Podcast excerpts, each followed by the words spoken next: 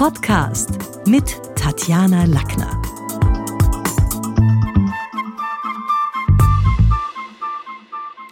Also es scheint wieder die, die Zeit der Präsentationen zu sein. Ich habe viele Mails bekommen zum Thema Vortrag, Keynote, ähm, erfolgreich präsentieren. Und ich habe mir gedacht, okay, also ich gebe mal auch wieder ein paar Tipps her. Vielleicht hilft es dem einen oder anderen ja bei der nächsten Präsentation, das eine zu beachten und das andere zu lassen. Denn klar ist, die Pille für brillante Vortragssprache gibt's nicht. Wir müssen uns bei unterschiedlichen Dingen mal hinhandeln. Der erste Punkt ist, räumen Sie mit Glaubenssätzen und Themenstereotypen auf. Also jedes Thema hat ja sowas, wo man sagt, das glauben Menschen, da gibt's Mythen dahinter, das sind so klassische Annahmen in den Köpfen der Menschen. Und die gleich vorweg mal rauszuräumen und zu sagen, viele glauben das, ist eine gute Idee, weil dann auch die Menschen das Gefühl haben, okay, der kann in meinen Kopf schauen, der hört mich, der hört mich denken.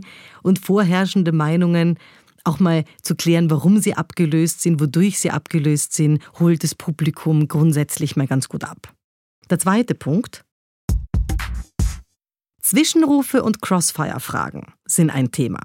Bei kontroversen Themen oder neuen Methoden beginnen Sie ruhig mal mit der Meinung der Gegner.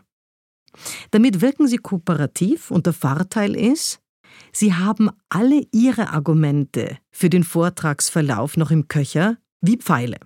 Also man kann durchaus mal starten mit, okay, untersuchen wir mal ein Argument, das Kritiker gerne verwenden und dann fasst man das kurz zusammen und erklärt, warum das eben Unsinn ist, warum man da längst Gegenargumente hat, äh, wie man die auch darstellen kann, konstruktivere Vorschläge hat oder andere Alternativen kennt als die potenziellen Kritiker.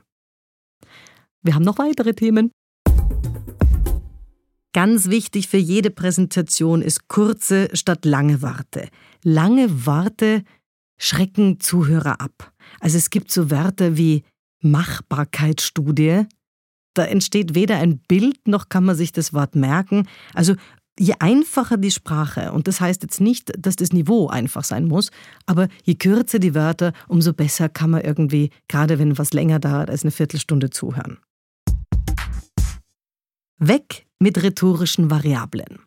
Variable waren schon in der Schulzeit Platzhalter. Wir haben ganze Klassen lang gerechnet mit X und Y. Warum? Weil A und B die Konstanten waren. Also Platzhalter wie irgendwie in diesem Bereich. Also lauter so Dinge, die nichts aussagen. Ich, ich versuche mal irgendwie ein Beispiel aufzuknacken. Jemand sagt, irgendwie sollten wir langsam schauen, dass wir in diesem Bereich für Verbesserungen sorgen. Da ist so gut wie jedes Wort eine Variable, ein Platzhalter. Irgendwie, ja wie genau? Sollten wir, ja sollen wir oder was? Wir, wer ist jetzt wir genau?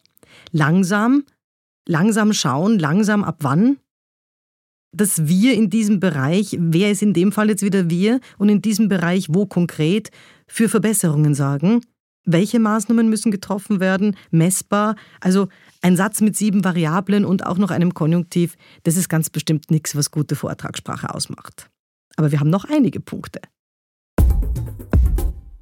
Stellen Sie unbedingt Relationen her. Relationen sind Verhältnisse zwischen Dingen, Personen, Zusammenhängen. Also es geht gerade im Vortrag immer um Text, Subtext und Kontext. Der Text ist das, was Sie sagen wollen, der Subtext ist das, was Sie eigentlich meinen, was auch so ein bisschen mitschwingt, und der Kontext ist der Zusammenhang, in dem sich eben dieses Feld befindet, den Sie Ihren Zuhörern äh, bringen wollen bzw. näher erklären möchten. Lernen Sie Sprechdenken. Das ist so ein cooles Wort und in Wahrheit besagt schon alles, was man dafür können muss, während man spricht, das Nächste zu denken. Schlagfertige Sprechdenker entwickeln Sichtweisen in der Live-Situation.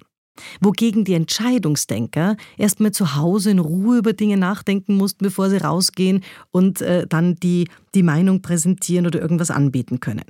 Dementsprechend sind die Sprechdenker natürlich immer einen Schritt voraus, weil sie längst schon was im Gespräch entwickelt haben, mit dem anderen entwickelt haben, live wesentlich beweglicher sind. Und die gute Nachricht für alle Entscheidungsdenker ist, man kann Sprechdenken üben. Wir haben noch zwei Punkte.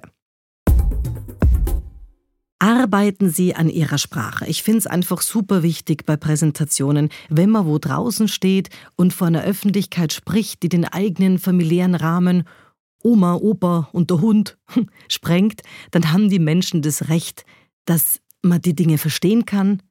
Wir haben ganz viele unter unseren Mitarbeitern mittlerweile, die aus anderen Ländern kommen und jemanden nicht verstehen können, der nicht über ein gewisses Hochdeutsch verfügt, was nicht bedeutet, man muss jetzt nur Hochdeutsch sprechen, aber viele, die aus internationalen Firmen kommen oder aus dem CI-Bereich, tun sich schwer mit Dialektfarmen. Also Sprache ist schon auch was, was wichtig ist, gerade wenn man in einer Führungsposition ist, wenn man eben diese Business-Rhetorik-Skills auch beherrscht. Es ist ein Aushängeschild für, für einen selber von wegen Sprache ist so ein bisschen die Kleidung der Gedanken.